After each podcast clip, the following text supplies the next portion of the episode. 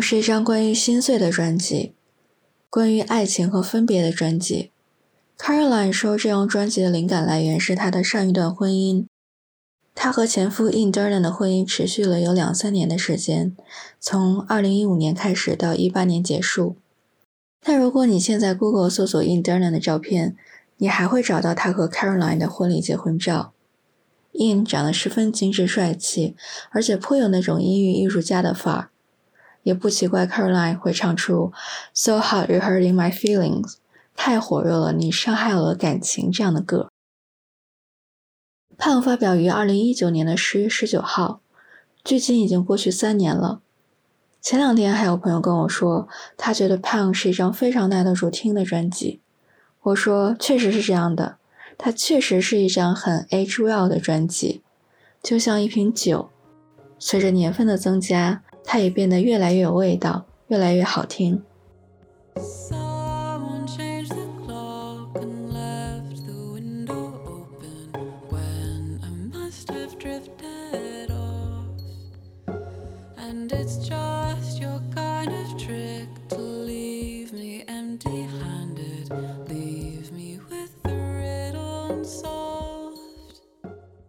是让胖耐得住听的，并不是说这张专辑的灵感缪斯有多出众，或者说专辑里的歌的歌词写出了他们爱情里最曲折、最动人的部分。胖是一张十分完整的专辑，它有一套非常连贯的音乐性陈述，它也是我这几年来时不时就会点开循环一遍的专辑。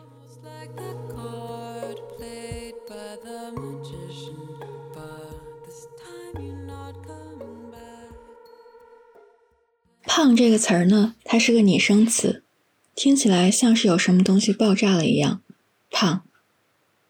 当时 Caroline 的生活状态并不太好，她刚刚经历了一场离婚，与这次情感破裂带来的波动，其中包括母亲的反对，也失去了一些朋友，可能是她跟前夫的共同朋友。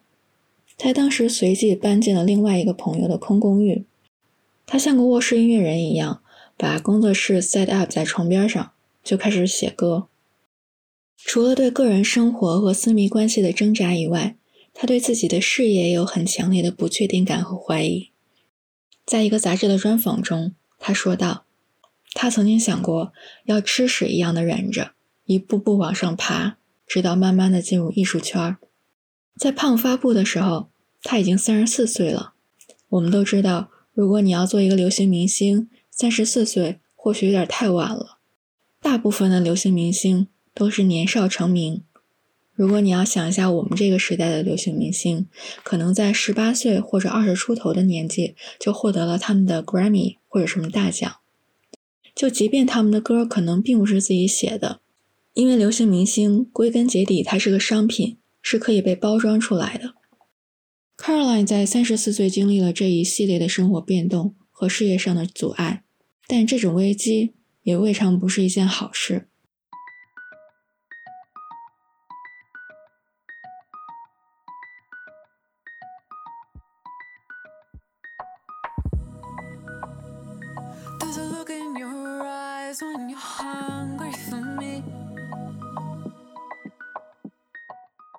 那在这一切的不确定、摇摇欲坠中，他抓住了“胖”这个词，来描绘他的心理状态。这是一阵绝望的渴望，需要改变和逃离。他制作的专辑是结晶式的、巴洛克式的、非过滤性的一张流行唱片。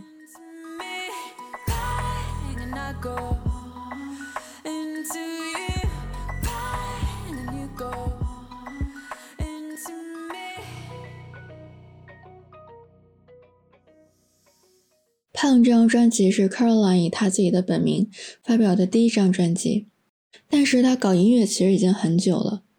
她是个出生在纽约的八五年女孩，之后跟所有的纽约客一样，她四海为家，并且因为父母工作的原因，她在日本度过了她的童年。在七岁的时候，她又搬回到美国，搬到了 Greenwich，这是一个很富有的康州小镇，在那儿她学会了骑马。并且开始很 DIY 的搞音乐，开始喜欢朋克，并且经常去纽约参加演唱会等等。所以她过着一种很白人中产阶级青少年小女孩的生活。在她上大学的时候，跟当时的男朋友一起组建了一个双人乐队，叫 Chairlift。这个乐队从2005年组建到16年结束，也算是小有名气。现在播放的这首歌，可能有些听众会熟悉，叫 Bruce's，曾经被苹果公司买下，是当时的 Apple Nano 的广告歌。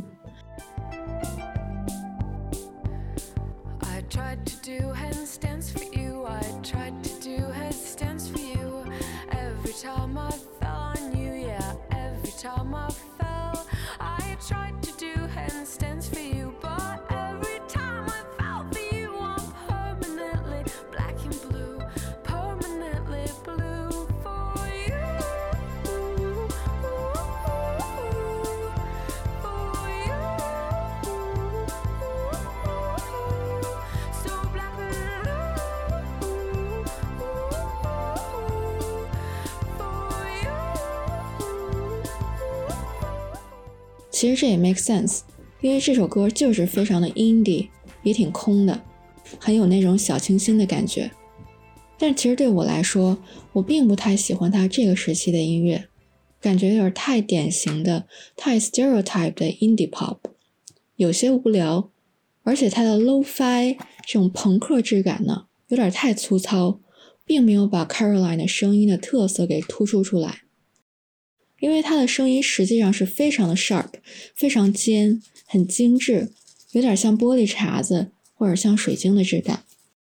而这种 lo-fi 这种朋克感的风格，好像是把他的声音磨砂化处理了一样。Caroline 在之前也有过一些个人的项目，叫 Romana Lisa，在一四一五年出过一些专辑和 EP，风格还是非常 indie，而且很 DIY 的。但是从封面设计和字体设计都能看出一些胖的雏形。我们应该经常会听到一个词儿叫概念专辑，就是专辑中所有的乐曲，甚至包括视觉和 MV 都围绕着一个概念建立。这种专辑呢，你听完一遍，很有可能分不太清这张专辑里一共有几首歌，也没有特别强烈的起承转合，或者太明显的 hit，就是特别出挑的单曲。但好处就是，你可以很轻松的、不那么累的听完一整张专辑。其实放到现在说概念专辑还挺扯的，因为打开流媒体听歌软件，你就可以立马听到几乎所有时间已经发行的专辑。所以，与其说它是一张概念专辑，不如说你宁愿跟他一起待着，让他陪伴你四十分钟。那我们都知道，音乐或者声音的属性跟电影、视频这类需要你投入全部或者极大注意力的视觉媒介不太一样。我们听歌的时候或者听播客的时候，绝大多数时间也在做其他的事儿。说白了，音乐对大部分听众来说，现在已经变成了一种很功能性的东西。它有的时候是能量饮料，有的时候是助眠药，有的时候是咖啡因的代替品。它主要就是给你提供一种 vibe。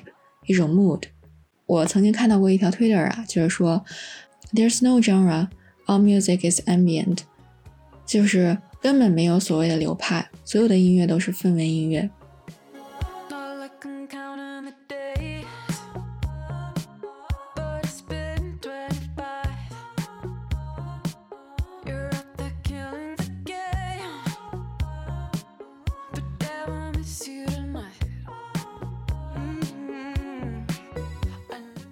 其实要硬说《胖》这张专辑的 genre 呢，你可以说它是流行 pop、独立流行 indie pop、实验流行 experimental pop、先锋流行 avant-garde pop，这些都对，因为它有很独立的、很实验的、很先锋的元素在，就是那些听起来很有逼格的部分。可能对于一些听众来说，就是那些听起来有些奇怪的部分，那些不那么流行的部分，那些有点不太顺耳的部分。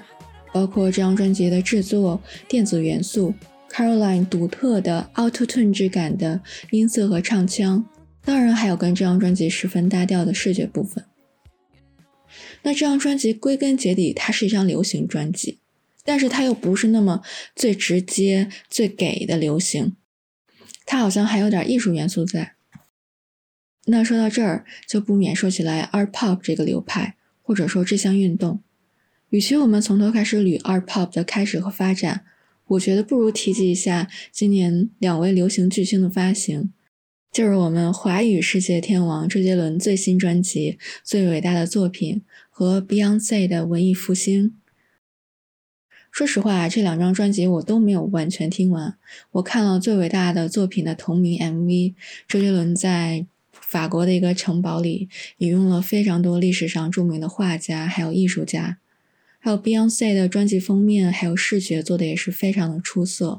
音乐上呢也有很多 reference，比如说某一个采样跟黑人运动或者 LGBT 群体有非常紧密的这种连接。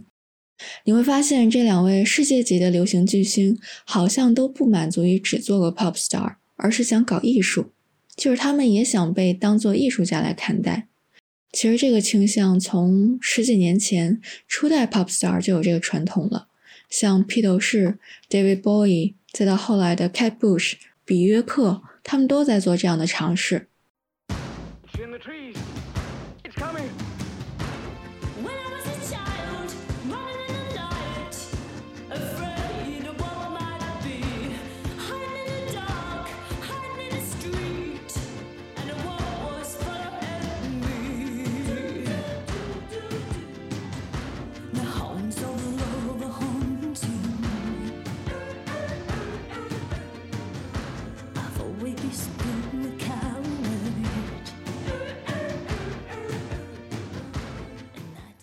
其实他们做这样的尝试也是有理由的，因为流行音乐从一开始，在一九五零年首次出现的时候，它并不是一种像绘画、雕塑这样传统的 fine art 或者 high art 纯艺术或者高雅艺术的这种形式，它也不是纯粹的文化工业产品。比如说像大制作的电影，我们都知道以前的电影需要用到胶片，可能还要搭摄影棚，是很贵的。当然，定义它的俗气和廉价的最佳对照就是古典音乐，或者说严肃音乐。流行音乐的制作不仅在旋律和技术上相对要简单的多，门槛低得多。它的创作来源中也很多是来自于黑人社区。当时的黑人社区和现在有些一样，也有些不一样。它当时也是贫穷的代名词，但它在当时并不全代表我们目前所认为的。什么嘻哈呀、hood 呀、酷啊这种词，当时还存在着非常严重的种族隔离和偏见。创作它的人呢，也不是那种被皇室或者被教堂供养着的身份较高贵的作曲人。流行音乐的发源地之一是 Tin Pan Alley，中文译名是听滂巷，它位于纽约曼哈顿的第二十八街。在这里，作曲家们基本上是按歌获取报酬的。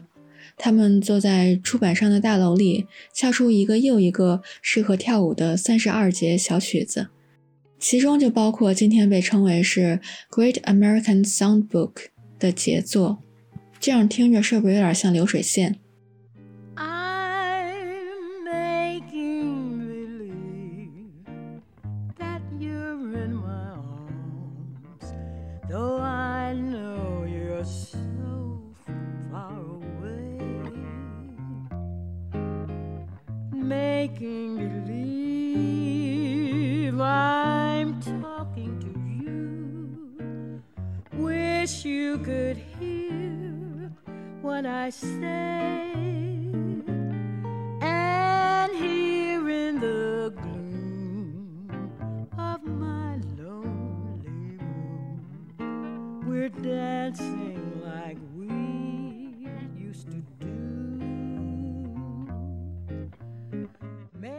个德国的文化学者，他的德文名我不是很会念啊，但是他的中文名叫吉德里希森。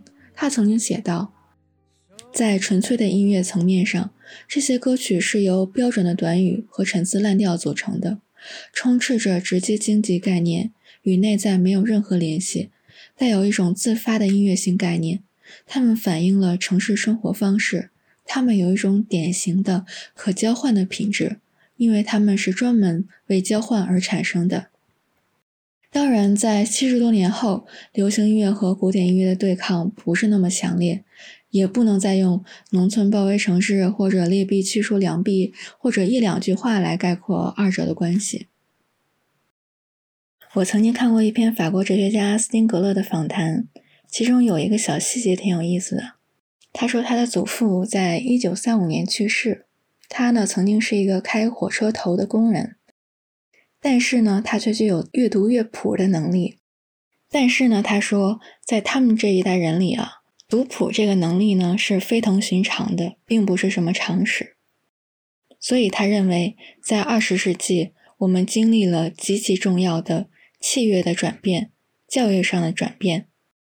突然之间，演奏乐器和阅读乐谱的能力被短路了。突然之间，艺术作品与公共之间的关系彻底改变了。那 Caroline 就是一个很好的例子。他之前有学过歌剧，之后他就把歌剧的唱腔很有机的融入到流行歌的旋律和技术当中。我之前有提到，现在我听歌，有可能也是绝大部分人听歌，都是比较功利性的，比较有目的性的，更多是想要一个 vibe，或者想要一种 mood，就是一种心情或者一种感觉。那胖这张专辑呢，这么耐得住听的原因，可能也在此。这张专辑它有好的流行音乐的特质，它足够的悦耳、轻快、好听，不给你那么多负担。就即便它的创作灵感来源是一场离婚，也不是那么 drama、那么狗血，不是那么陈词滥调、那么油腻。它也很氛围，很像电影的感觉，就感觉它营造了一种跟现实格格不入的、云烟缭绕的这种氛围。当然，Caroline 的声音特质也被突出了。我记得我有看过 Caroline 的一则 Instagram post，是她在对着鹅叫，是她给 PC Music 的 AJ Cook 录的一段小样，或者说声音表演。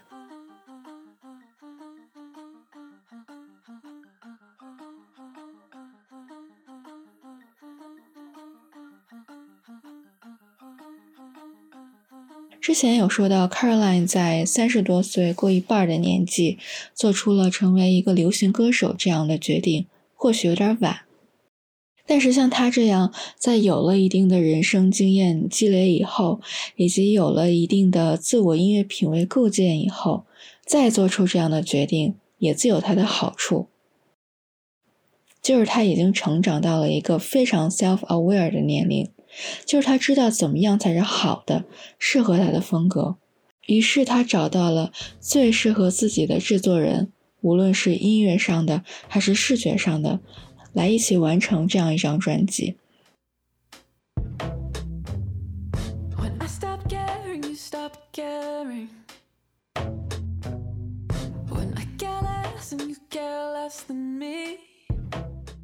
你会发现专辑中的这种 glitch 声音，这种故障、不和谐的、非常尖锐的、突兀的、刺耳的感觉，跟它的自动调谐的唱腔是不谋而合的。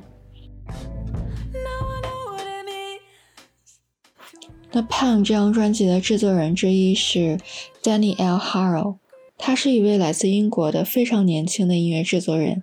他生于一九九零年左右，今年大概三十二三岁。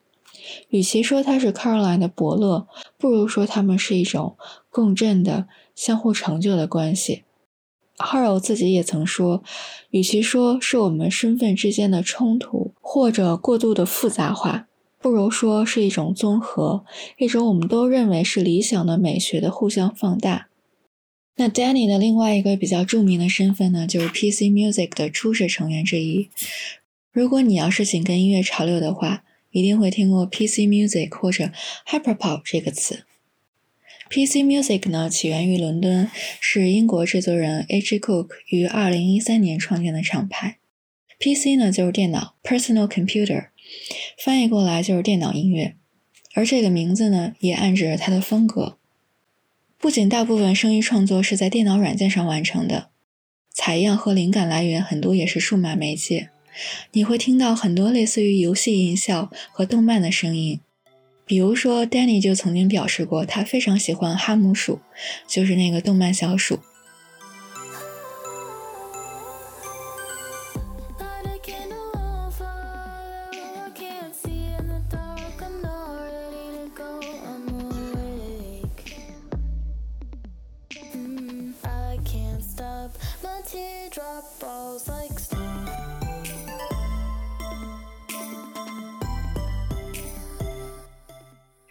视觉上呢，也有很浓的那种数码 PS 质感。比如说，PC Music 旗下艺人 QD 的专辑封面呢，就是非常反讽的，是一个戴着假发套的金发女郎，手里呢拿着一罐饮料，背景呢也是那种数码蓝。我们要是把这个本土化，可能就是模仿椰汁女郎来讽刺一下消费主义，还有以视觉为主导的这种市场。那 PC Music 的发行平台呢，也是非常基于在互联网上的。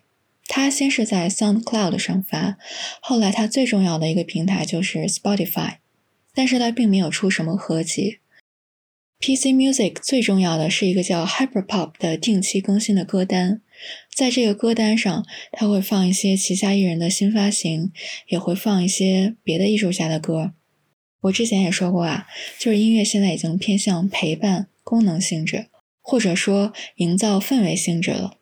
PC Music 之所以这么有知名度，可能就是因为它相对的民主化、去中心化。与其说打造一个明星发一张专辑这样比较传统的套路，它有点那种海纳百川的性质。那我之前也提到过碧昂斯和周杰伦，可能你会越来越发现，我们现在已经不再活在一个天王和天后的时代。好像专辑制作人那些默默无闻的可能存在的 ghostwriter 或者 sound guy 也可以当明星，比如说像 Daniel Harrow，或者像 A.G. Cook，或者 PC Music 的重要已故成员 Sophie，他们除了给那些大明星制作歌曲以外，自己也能有发行，也有自己的受众，也有自己的粉丝。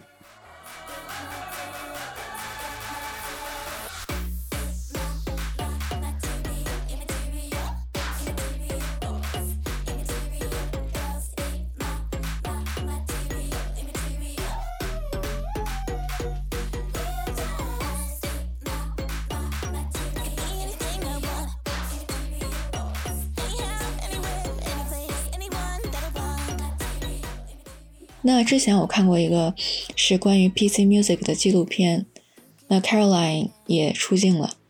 他说，他觉得 PC Music 是最接近于二十世纪传统古典学派的厂牌，就好像我们熟悉的包豪斯学派或者黑山学派，之所以能形成一个流派，靠的不仅是一个人，一个英雄式的人物或者一个明星，PC Music 就像一个艺术团体一样。没有所谓的谁老大谁老二，而是大家都有擅长的东西。比如说，你会摄影，你就搞视觉；你会弄音效，你就弄音乐。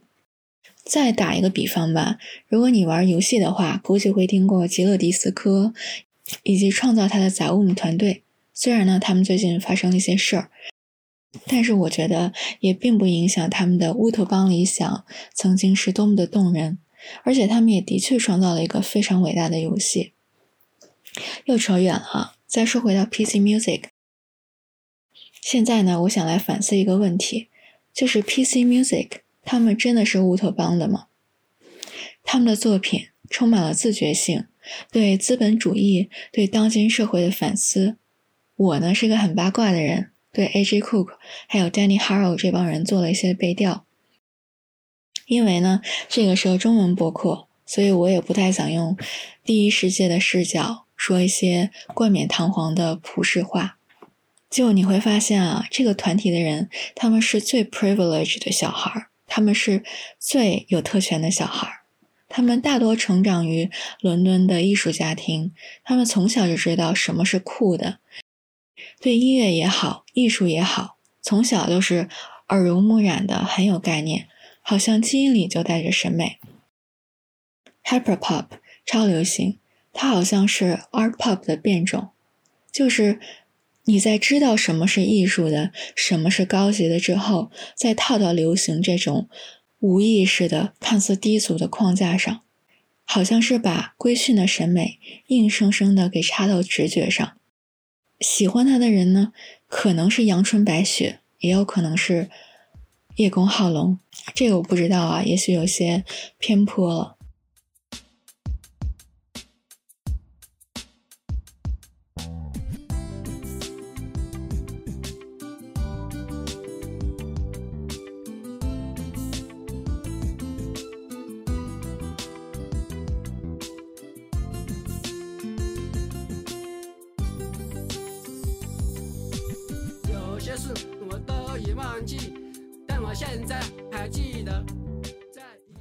所以呢，在这期播客，我想用庞麦郎作为结尾，试图来想一下，到底什么是流行音乐。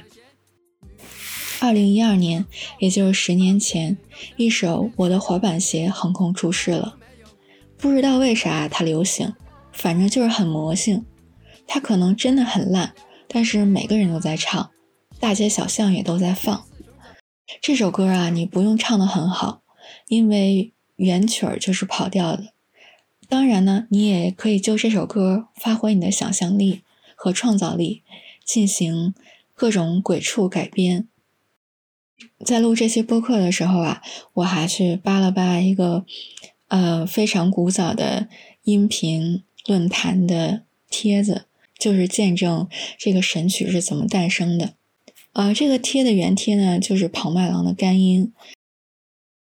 小小滚跑骑着摩的，高速公路上始终和我保持零距离，他伸出拳头要和我比一比。比就比，谁怕谁？谁怕谁？速度加快，速度加快！我和公婆齐头并进，不分高低。这个歌曲就像万花筒一样，被网友改成了各种各样的歌曲神曲。那我们都知道啊，就是关于庞麦郎这个人呢，不管是最近还是在他刚刚火的时候，伴随着非常多的报道和采访，有形而上的。好像是在从高处俯视的，当然呢也有共情的。我还记得贾樟柯曾经发过一条微博，引用了一句歌词，并且说多么准确的孤独啊！我觉得大众总在期待一个疯子式的天才，在做与他阶级不符合的事儿，比如说像庞麦郎、余秀华，又好像那个前段时间读海德格尔的农民工。那艺术家严俊呢，曾经给线上刊物《黑齿》杂志写过一篇文章，叫《时间是庞麦郎的答案》。严俊写道：“庞麦郎只是想要成为别人，以及无法成为别人。他发作着我们每一个人身上的想要和无法，以及他发作着我们每一个人身上的故障和欲望。喜欢庞麦郎的人，都是被他仅存的自由所打动。”那是不被审美的自由。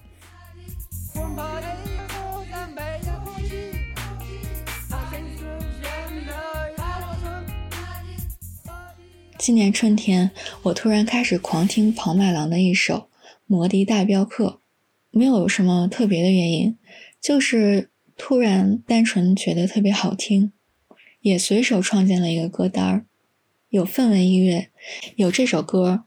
也有发现好听的 hyper pop。一开始呢，我想的播客题目就是“音乐真的民主化或者去中心化”这样的宏大命题。后来我发现这样的问题可能真的没有答案，就算它有的话，我觉得我也不是很 care 了。我会想起来我的第一个 Apple Shuffle，它充满了我妈给我下的流行歌。那 Apple Shuffle 呢？因为没有屏幕，如果我特别喜欢一首歌，我需要在歌快播完的时候按下左侧的箭头，这样就可以再播一遍。但是现在我不用了，因为歌单里的这些歌，他们都是我的流行音乐。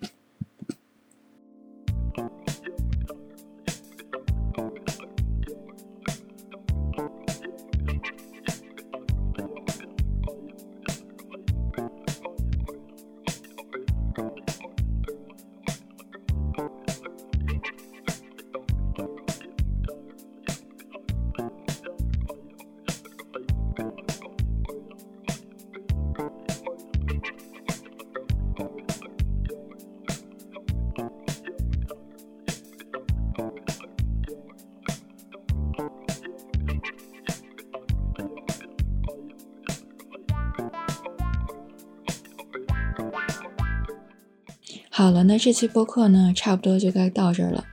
感谢大家收听我的节目。你可以在各种泛用型播客平台收听到我的节目《永恒心情》（Mood All the Time）。啊，我是小哒哒。那当然，你也可以在其他的社交平台找到我。如果这个播客你很喜欢，或者其中一些内容对你有帮助的话呢，也欢迎你通过扫码给我打钱。那这个播客呢，我会好好更新的。那再次感谢大家的收听，